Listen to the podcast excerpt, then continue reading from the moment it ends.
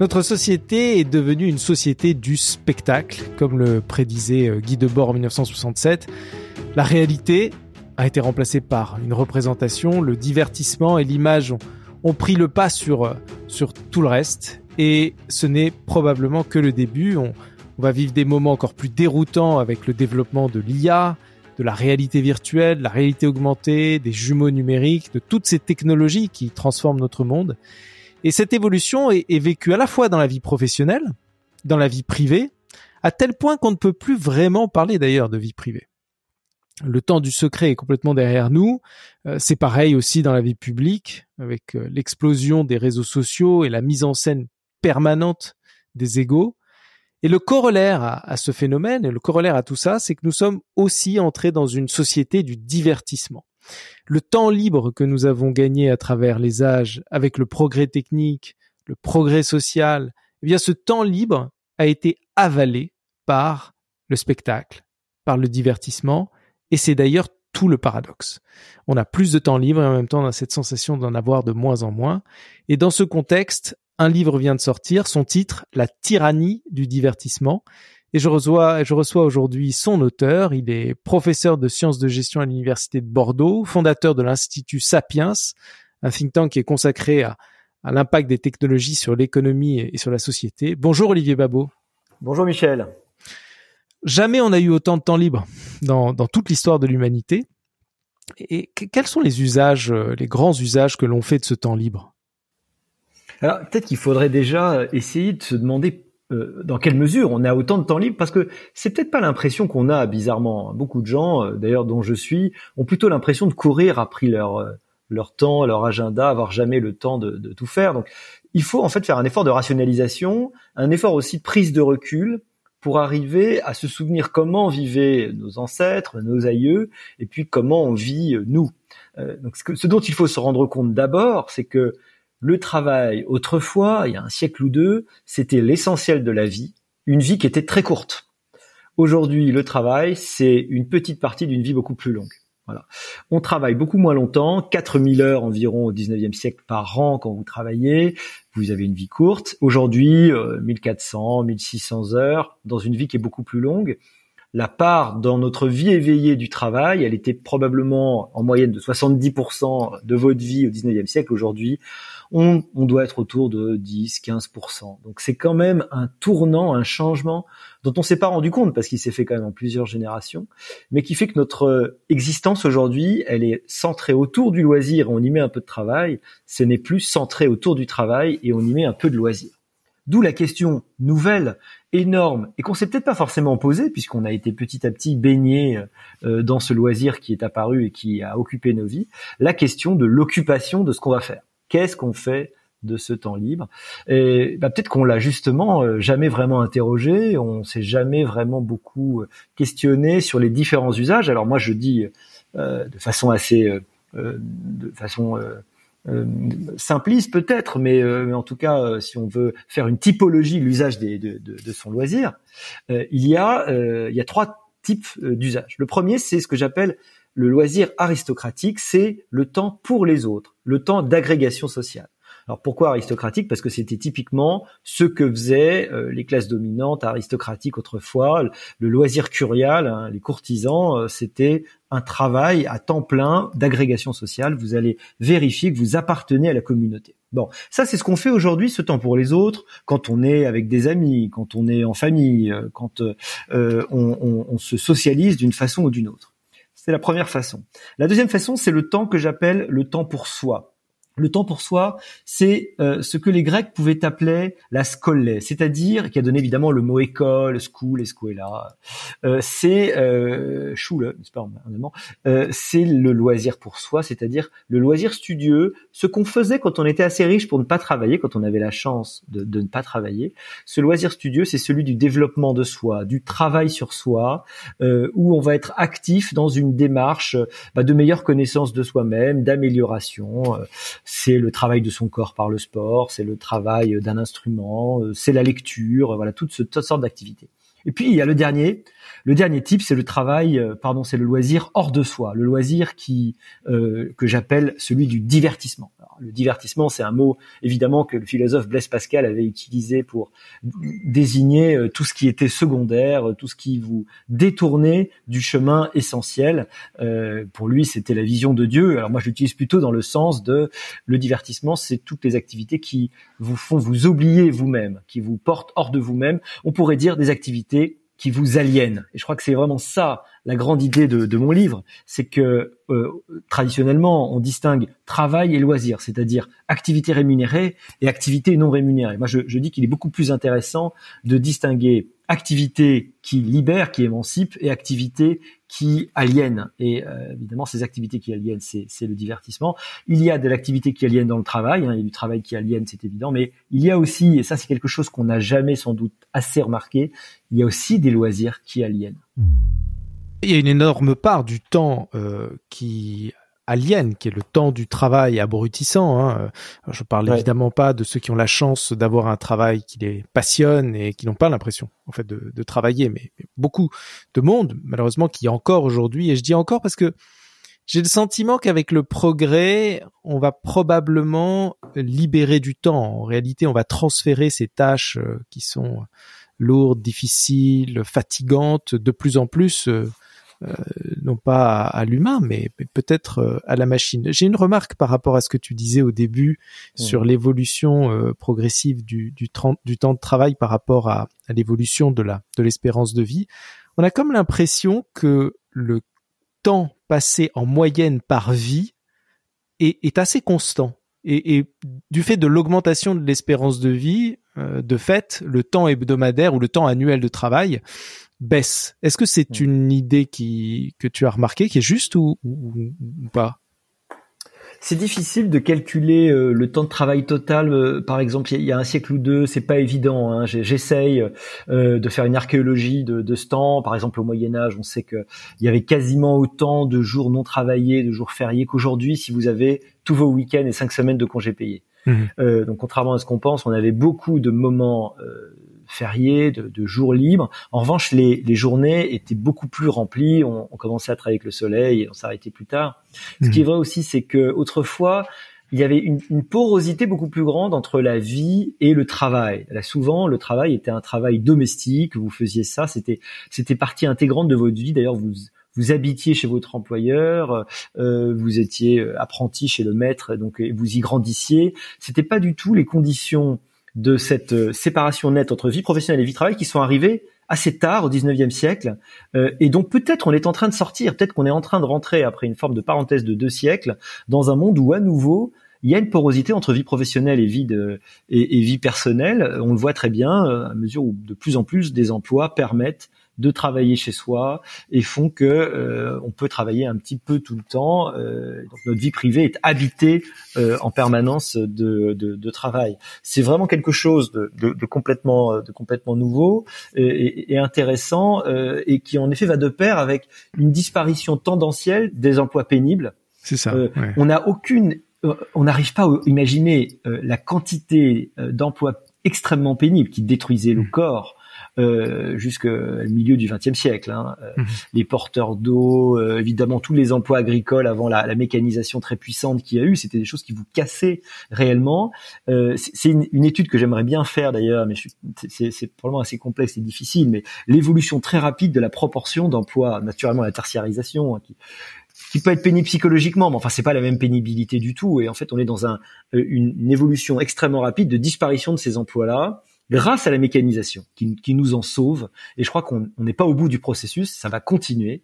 Euh, les emplois vont pas disparaître hein, par la mécanisation, par la robotisation, c'est la grande question qu'on se pose tous. Ils vont pas disparaître, mais il y en a d'autres qui vont se créer. Mais ces emplois, ils vont être beaucoup moins pénibles, ils vont aussi être d'ailleurs plus euh, plus exigeants. Ils vont demander euh, une compétence différente.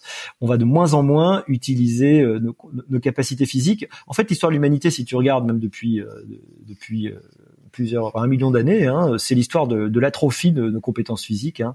Euh, quand on a les, les ethnologues euh, euh, arrivent à montrer que, en fait, quand on a développé euh, des, des, des, lances composites et des lanceurs, on a perdu assez rapidement de la puissance physique. Pourquoi? Parce que c'était moins utile on n'avait pas à courir aussi vite, à utiliser autant d'endurance parce qu'on avait des outils. Bah, la technologie elle a toujours été là pour nous permettre euh, d'atrophier notre physique. Euh, le problème, c'est quand elle atrophie aussi notre, notre cognition. Te... Ça, c'est un, un, sujet, euh, un sujet qu'on pourra aborder. Mais on, on s'aperçoit qu'il y a un transfert du temps de travail, notamment du travail pénible, vers les trois catégories en réalité de, de temps libre et d'activité que tu as cité tout à l'heure avec, avec le temps. Et en même temps, il y a un paradoxe.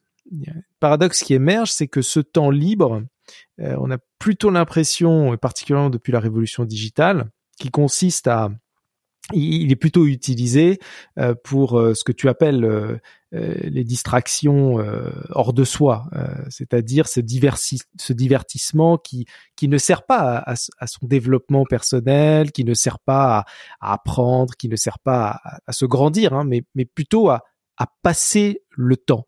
Et je pense euh, notamment aux écrans, je pense euh, aux jeux digitaux, je pense à tout, tout ce que le digital nous apporte. Est-ce que tu peux, est-ce que tu as étudié, est-ce que tu peux nous donner quelques chiffres sur ces, sur ce phénomène-là? Alors, sur évidemment là, tout d'un coup, l'extraordinaire progression des écrans dans nos vies. D'abord, on en est assez conscient, je pense, d'autant plus que on a, quand on a un peu d'âge et qu'on a vu le monde d'avant, qu'on a vécu, c'est mon cas, dans un monde où il n'y avait pas encore de téléphone portable et où d'ailleurs il y avait assez peu de télévision pour ma part, j'ai vu la progression euh, de l'importance physique hein, des écrans euh, autour de nous. Hein. Les écrans en 2021, d'après les statistiques, ils ont absorbé 60% du temps libre euh, des Français, les activités hors domicile, donc le sport, le shopping, les lieux culturels, ne représentent plus que un peu moins de 17% de, de, notre temps libre. C'est d'autant plus vrai pour euh, pour les jeunes. Hein. Dès deux ans, chaque enfant va subir en moyenne trois heures d'écran par jour. Ça fait environ 1000 ans par an, pardon, 1000 heures par an. Euh, ce qui dépasse d'ailleurs le volume horaire scolaire hein, assez rapidement. C'est-à-dire que chaque enfant, en moyenne, il a un peu plus de temps d'écran qu'il n'a d'horaire euh, d'horaire d'école. Entre 8 et 12 ans, c'est 4h45 par jour. Entre 13 et 18 ans, c'est 6h45. 6h45, c'est près de la moitié du, du temps éveillé. Euh, selon l'ANSES, hein, les 11-24 ans passent plus de 26 heures par semaine devant les écrans en moyenne. Le nombre d'écrans dans nos dans nos foyers n'arrête pas de se, se, se multiplier. Hein. Là, j'ai pour un coup, j'ai pas le chiffre, mais je sais que ça, ça a énormément augmenté, de plus en plus, évidemment. C'est c'est c'est une dizaine d'écrans dans chaque quasiment euh, dans, chaque euh, logement et puis euh, d'ailleurs de, façon de façon simultanée. Hein, je crois que c'est l'économiste Hippolyte Dalby qui dit les adultes ont abandonné une part importante du temps extrascolaire aux réseaux sociaux et à Internet. C'est ce qui s'est passé. voilà, ça a colonisé notre temps à très grande vitesse. Alors il faut quand même dire qu'il faut pas non plus diaboliser les écrans. C'est-à-dire qu'il est important de dire que les écrans sont aussi une fenêtre sur le monde extraordinaire. Euh, quand vous étiez euh, un paysan du Moyen Âge, euh, vous aviez accès, vous pas lire ni écrire, vous aviez accès à aucune ressource culturelle, mis à part euh, l'histoire de l'ancien à la veillée. évidemment, c'était quand même relativement limité. L'arrivée de la télévision a été une fenêtre sur le monde complètement folle extraordinaire. les écrans, c'est aussi un outil pour apprendre des choses fabuleuses. Vous allez sur YouTube, vous pouvez apprendre extraordinairement de choses. Il y a des tutos pour tout. Euh, et ça peut être euh, donc un levier extraordinaire. Tu mélanges dans ces chiffres à la fois des éléments qui sont d'ordre, euh, je dirais, de divertissement hors de soi et en même temps du temps pour soi. Donc les écrans bah, servent. Dans le temps d'écran, c'est pas 100% de divertissement. C'est pas vrai. Voilà, c'est pas vrai. Euh, je crois qu'il y a 95 minutes en moyenne de TikTok euh, pour les utilisateurs par jour. Euh, dans ce temps-là, bon, quelle est la proportion de de ce qui serait de ce qui serait le scolaire, de ce qui serait euh, sur TikTok à mon avis pas grand chose euh, à part peut-être en Chine mais ou peut-être en Chine. Parce que c'est ça le tout c'est ça tout le soupçon et c'est c'est là-dessus qu'on a du mal à avoir des des statistiques parce que même si vous prenez la statistique du de la, la quantité de propositions de vidéos programmées proposées qui sont euh, peut-être qui peuvent être classées hein, et peut-être d'ailleurs qu'une des solutions peut-être qu'on en parlera mais c'est est-ce qu'on peut réfléchir à une forme de classement de quantification entre le, le, le est-ce qu'on pourrait faire une note euh, sur euh, l'intérêt d'un contenu. Euh, c'est ça qui peut-être qui serait intéressant, mais c'est très difficile d'arriver à, à, à, comparer parce que c'est les consommations qu'il faut regarder, c'est pas la, c'est pas l'offre. vous pouvez avoir des offres extrêmement diverses et puis ne prendre que les trucs les, les moins intéressants. Même pour les jeux vidéo, il y a des jeux vidéo qui sont objectivement très intéressants, vous font progresser, et puis il y en a plein qui sont qui sont mmh. complètement stupides. Et, et d'ailleurs, tu l'évoques hein, dans ton livre, on peut prendre des précautions, on peut reprendre le contrôle sur son temps libre. Comment est-ce qu'on peut faire? Est-ce qu'il y a différentes méthodes? Qu'est-ce que tu nous conseilles? Euh, il y a euh, en fait euh, exactement probablement les mêmes techniques à développer pour des formes d'addiction. Pourquoi? Parce que c'est une forme d'addiction tout simplement. un, la prise de conscience. je suis addict aux écrans. J'ai un problème avec les écrans. Ça, c'est probablement une bonne chose. donc, c'est comme pour l'alcool ou, ou, pour les drogues. Sauf qu'on a probablement tous un problème avec les écrans. Et on a tous un problème. Alors, est-ce que c'est très malsain? Alors, c'est peut-être moins dangereux que la cocaïne, mais mais euh, ça peut avoir un impact, par exemple, sur euh, vos relations avec les enfants. On sait que avec vos enfants, hein, les, euh, les, les interactions entre parents et enfants diminuent, hein, ont diminué parce que les écrans évidemment nous prennent une, une, part importante. Et je crois que là, quel que soit le, le, niveau social, on peut essayer de se dire que c'est de temps en temps un peu dangereux d'avoir chez soi les écrans qui vous happent et qui fait que vous avez euh, bah, moins de, d'interactions, moins de moments, vous allez faire des choses avec vos enfants. Donc, essayez de se surveiller, se créer des petites règles, euh, déposer son téléphone dans l'entrée quand vous arrivez, essayez de créer des moments fermés où vous allez faire un moment sans écran ne pas bannir les écrans de votre vie, mais les bannir de certaines tranches de votre vie, ce qui est peut-être pas la même chose. Le soir, euh, se dire peut-être qu'après 22 heures, bah, vous interdisez, euh, vous pouvez lire sur une tablette, mais vous interdisez euh, d'aller sur les réseaux sociaux, essayer de limiter un, un, certain moment. Il y a aussi des choses qui existent et qui sont dans la technologie qui peuvent vous aider, hein, plein de, de capacités aujourd'hui à limiter le temps sur les écrans, y compris pour vous-même, qui font que vous allez avoir fait une heure de Twitter ou deux heures et puis après ça sera plus possible. Bon, vous pouvez toujours après casser cette, cette limite vous-même, évidemment, vous avez le code, mais ça vous donne un, une indication. Tiens, vous avez déjà passé une heure, vous allez peut-être pouvoir faire quelque chose. Ce qui est terrible, c'est que ça dépend d'une très très forte volonté personnelle. Hein. Voilà, c'est comme l'arrêt de la, la cigarette. Hein. Euh, ça, personne ne va le faire à votre place. Y a un moment donné, c'est une démarche que vous devez faire, une forme de courage, euh, de changement d'habitude qui sont aussi des changements en fait de, de connexion neuronale, hein, parce que le, phénomène de l'addiction, il est lié à, à, des détournements des mécanismes de récompense de votre cerveau. Hein. Euh, et c'est vrai pour l'addiction, pour le, c'est vrai pour les écrans aussi. Et à part cette abstinence, euh, je dirais. Euh, en conscience, est-ce qu'il y a d'autres approches possibles pour essayer de faire la part entre euh, les bons écrans, c'est-à-dire ceux qui sont des temps pour soi, et, et, et les autres? Absolument, euh, puisque les écrans sont pas mauvais en eux-mêmes. La question c'est qu'est-ce qu'on y fait? Alors c'est interroger sa pratique, évidemment celle de ses enfants qu'il faut accompagner euh, dans les écrans que le temps d'écran que je regarde. Euh, est-ce que, euh, par exemple, de temps en temps, si vous le regardez, c'est parce que, si je parle de, de mon cas, euh, à temps en temps, il y a des articles intéressants que vous croisez, vous les mettez dans, vous les classez dans des notes, et ça fait partie de votre motivation à aller sur les réseaux. C'est-à-dire que vous allez vraiment euh, croiser des ressources qui vous intéressent et qui peuvent vous enrichir. Est-ce que vous prenez le temps d'aller les lire vraiment? Est-ce que vous prenez le temps d'aller approfondir cet article que vous avez mis en note? Eh ben là encore, il faut vous forcer. Un peu comme euh, on conseille à des étudiants quand ils croisent des mots qu'ils ne connaissent pas, bah, de les noter d'un côté et puis un jour d'aller noter leur leur définition, et puis pourquoi pas te faire un carnet d'ailleurs de, de définition pour progresser en vocabulaire. Et donc il faut se, avoir une, une, interrogation sur le, type de contenu qu'on va qu'on va visionner. Pourquoi pas essayer de s'imposer euh, une règle d'équilibre euh, pourtant de de contenu peut-être plus paresseux intellectuellement. Et ça, on a tous envie de temps en temps hein, de, de débrancher, d'être passif. Pour tant de contenu, est-ce qu'on s'efforce de faire des contenus qui nous intéressent Mais pour ça, évidemment, encore faut-il avoir une forme de de, de, désir de savoir, de curiosité, euh, qui fait que ça ne sera pas juste vécu comme un pinceau qu'on va qu'on va adopter. Et pour les enfants, pour terminer là-dessus, hein, mais les enfants, je pense qu'il faut aller avec eux, pas juste leur dire ce qu'il faut faire, mais toujours leur montrer. C'est-à-dire que ils vont avoir le principe de la facilité euh, eux-mêmes quand ils vont aller tout seuls sur YouTube et voir les trucs qui les amusent, les vidéos euh, du, du youtubeur à la mode, le truc un peu facile. Peut-être que les accompagner en leur montrant des chaînes euh, peut-être pas en les imposant, en leur imposant de regarder, mais en leur montrant que ça existe. Parmi les milliers, centaines de milliers de chaînes qui existent, tiens, regardez, il y a celle-ci avec euh, euh, des tutos qui peuvent vous intéresser, avec d'autres choses. Voilà, il s'agit d'ouvrir leur regard, et, et là, vous, je pense que vous avez une chance qui change leur pratique. Tu développes une idée dans ton livre qui, euh, qui peut paraître surprenante. Euh, tu dis qu'il y a une corrélation entre l'augmentation du temps libre et, et l'augmentation des inégalités. Comment, comment tu expliques cette corrélation? C'est l'une des thèses euh, inquiétantes, je trouve, de mon bouquin que j'essaye malheureusement d'étayer. C'est qu'on n'est pas tous touchés de la même façon que certaines classes sociales, et plus elles sont élevées, plus c'est le cas, ont une stratégie de, de transmission d'une discipline de soi par rapport aux écrans, à l'effort. Une stratégie de mise à distance du plaisir immédiat, qui est un peu le principe de la bourgeoisie. Hein. c'est l'épargne non seulement de l'argent, mais aussi l'épargne de son plaisir, la capitalisation de son plaisir.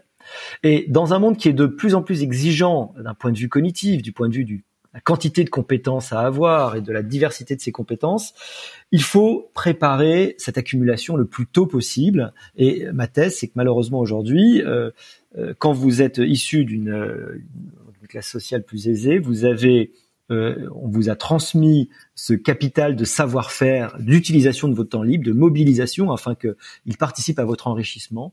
Et euh, malheureusement, avec la sociale euh, plus, plus, basse, ça n'est pas le cas, ce qui contribue à augmenter euh, les inégalités, à, polariser la société. un simple, un simple chiffre, hein, les enfants qui sont en, au bas de l'échelle sociale, de, par leurs parents, ont environ 40% de plus de temps d'écran au minimum. Hein, donc il y a plein de statistiques hein, autour de cette idée-là.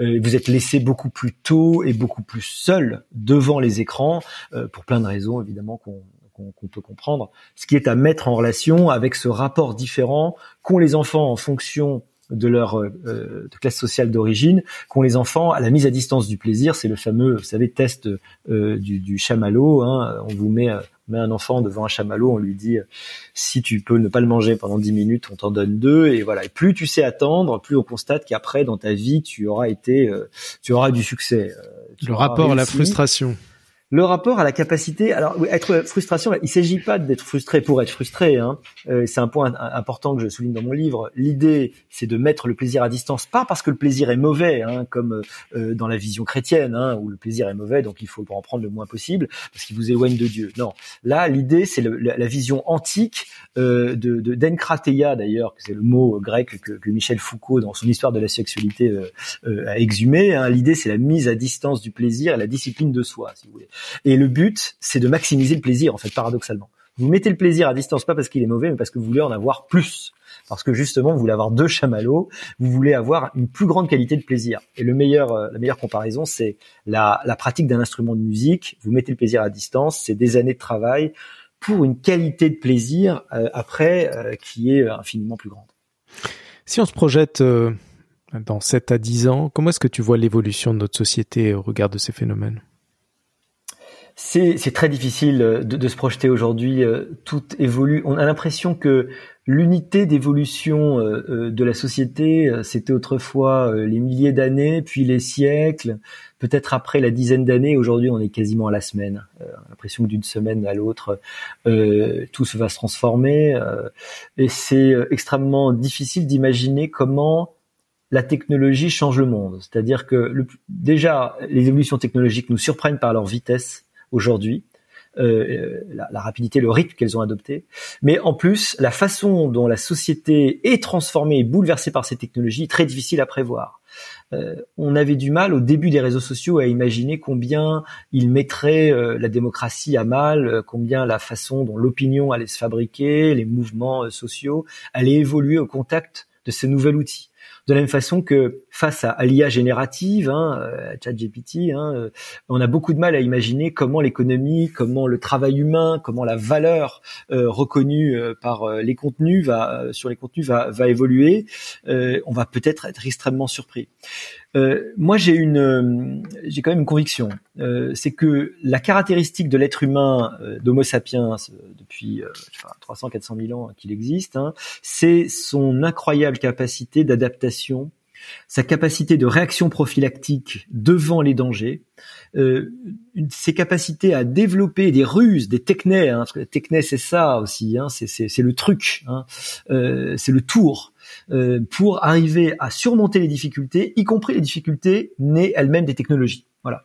Et donc je pense qu'on va continuer à avoir la capacité extraordinaire à changer nos comportements, à évoluer pour régler les problèmes nés des technologies qu'on est en train de développer, les problèmes parmi lesquels notamment nos atrophies euh, physiques et, et intellectuelles. Donc je suis pas pessimiste, je crois que on va réussir formidablement à faire des choses.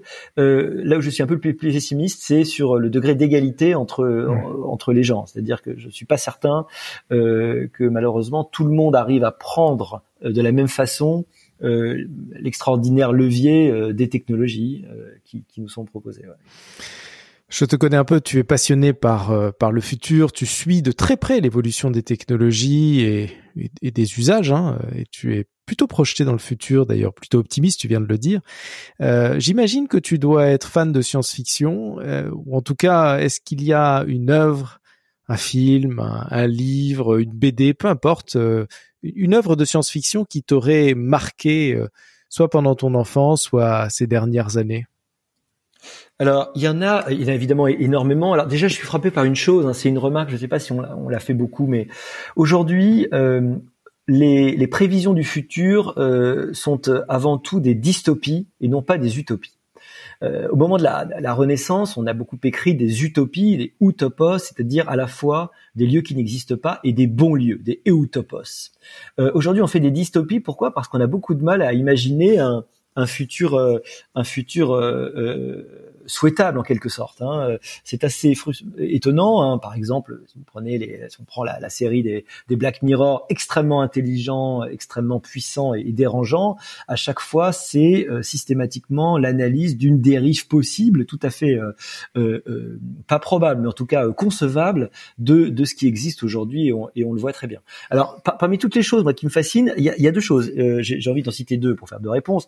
Le, le premier, alors c'est un film tout bête. Peut-être que pas beaucoup de gens l'ont vu c'est Spielberg, c'est Ready Player One. Euh, voilà, c'est un film où en fait les gens vivent dans un immense, euh, la monde est un immense euh, bidonville mondial, où les gens vivent tous dans une sorte de jeu virtuel, dans une espèce de monde secondaire. évidemment, on pourrait penser un peu à Matrix, hein, mais c'est l'idée que le, le métavers risque d'absorber une partie de notre vie parce qu'on va y trouver beaucoup plus d'intérêt, beaucoup plus de stimulation euh, que dans la vraie vie pour laquelle on va perdre euh, une partie de son intérêt. Évidemment, ça me fait beaucoup réfléchir, surtout au moment de, de, du développement résolu du métavers. Et alors le deuxième, c'est une, une BD euh, qui, qui est pas très connue, qui s'appelle SOS Bonheur. Alors je ne sais pas si c'est la science-fiction, mais un petit peu parce qu'il est question là-dedans d'un ordinateur qui remplace la justice euh, et qui dit euh, voilà qui, qui condamne quelqu'un à mort euh, par erreur en fait. Voilà, c'est non, enfin c'est une partie de l'histoire. SOS Bonheur de, de Van notamment. Et ça, là encore, c'est un monde totalement dystopique. Et je ne veux pas divulgacher pour les auditeurs tout ce qui s'y passe, mais c'est une réflexion très importante aussi sur la liberté humaine et sur euh, euh, l'articulation entre une protection de plus en plus grande qu'on nous demande et donc que l'État va nous imposer, et puis la liberté humaine euh, qui est en recul. Alors officiellement évidemment au nom de notre bien. Voilà les entre beaucoup d'autres les, les, deux trucs auxquels j'ai envie de penser. Écoute, je connaissais pas du tout. C'est une BD, c'est ça hein? SOS Bonheur. SOS Bonheur. je SOS Bonheur. Merci beaucoup euh, Olivier. Je rappelle euh, ton dernier ouvrage, La tyrannie du divertissement. Je, vous le conseille et, et, je vous dis à bientôt. Merci encore Olivier.